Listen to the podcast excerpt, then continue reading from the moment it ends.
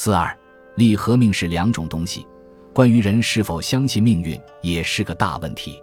我们晓得，很多人一提到命运，就认为是迷信。可是那些说命运是迷信的人，最为迷信。你告诉他，像你这样头脑那么清楚，那命运对你真没有办法。嗯，差不多，他已经中毒了。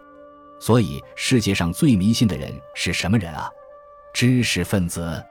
越是讲这样迷信、那样迷信的人，他就是一个非常迷信的人。大家仔细观察那个心理就知道。列子中有一篇《立命》，讲人生的两件事：一件是命运，另一件是利，代表了权力、势力。立命这两个字用得非常好，尤其这个“立”字。这就看出来，中国文化是跟印度佛学文化相吻合的东方文化了。佛学后来将命运翻译为业力，命是中国文化里的一个代表性名词，这是一个代号，抽象的，并不是说你生下来的八字就固定了一生，而是说命是前生的业力带来的。研究唯识就了解，所谓种子生现行，就是命运的道理。命运可不可以转变呢？可以转变。我们自己可以控制一切唯心，心的转变就可以转变命运。但是这个转变非常困难，要莫大的善行功德才能够转变得了。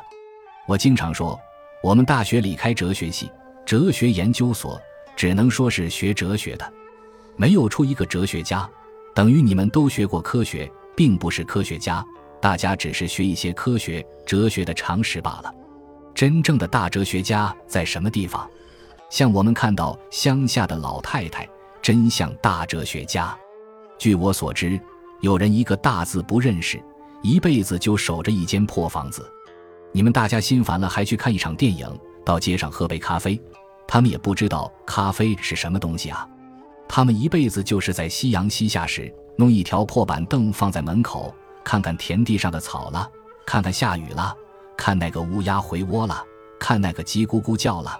夜盲鸡找不到鸡窝了，那比你们看电影、跳舞快乐多了。问这些老太太，为什么能够在这里过一辈子啊？哎呀，我命不好，这都是命啊。他们很安详，人生再痛苦，他们也没有什么烦恼，那是自己的命。老太太，你这个孩子不对了，不好了。哎呀，命，我的命，他们绝不自杀。你看他们有多好的哲学修养，倒是我们许多学了哲学的人，还有跳楼自杀的，再不然去跳海的，哲学都没学通，还不如乡下人。我们年轻的时候在西南边疆一带，那个山里头多穷苦啊，那真是古道西风瘦马。至于什么叫做小桥流水人家，哪里看到桥，哪里看到水呀？什么都没有，都是荒郊野岭人家。可是那些住在小茅棚的人也过了一辈子。我经常骑马到那个地方，觉得骑在马上的那个威风实在没有意思。如果我能够在这个地方修个茅棚住一生多好！可是我这一生到现在还做不到，这也是命，这就是命的道理。力跟命是两种东西，力是个现实力量。譬如有名的《唐诗三百首》，里面有李商隐写诸葛亮的两句诗。管乐有才源不田，关张无命于何如？管乐有才源不田，赞叹诸葛亮同管仲乐毅一样。诸葛亮平生自比历史名人管仲、乐毅，诗人说这个不是假的。但是诸葛亮也没有大成功啊，帮了那个刘老板，占了四川一角，过了一二十年就完了。关张无命于何如？关公、张飞没有封王之命，不过如此。这就是命，中路因循我所长，古来财命两相妨。劝君莫强安蛇足，一展方劳不得长。这首诗是李商隐讲自己的，中路因寻我所长，这是他的长处。事情做一半就算了，看看觉得后面没有什么结果就算了。我的个性有点像他，所以经常引用他的诗。古来才命两相妨，有学问。有本事有才能，但是没有这个命有什么办法呢？有人又没有学问，又没有本事，又没有能力，但是他有这个命。这两句是唐诗里的名言，是哲学思想的最高境界。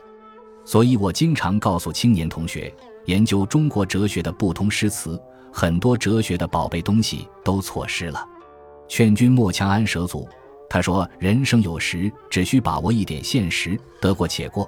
今天好就是了，明天就不需要考虑了。已经画好一条蛇，你再添个脚就不是蛇了。如果你自作聪明，在那个现实世界里添一点，一盏方劳不得长，分明一杯很美的酒已经吃到嘴边，你想给他加一点点东西，完了，这一杯酒也喝不成了。这就是道家的思想，也是诗人的境界。”也是中国的一种哲学思想，选自《列子》一说。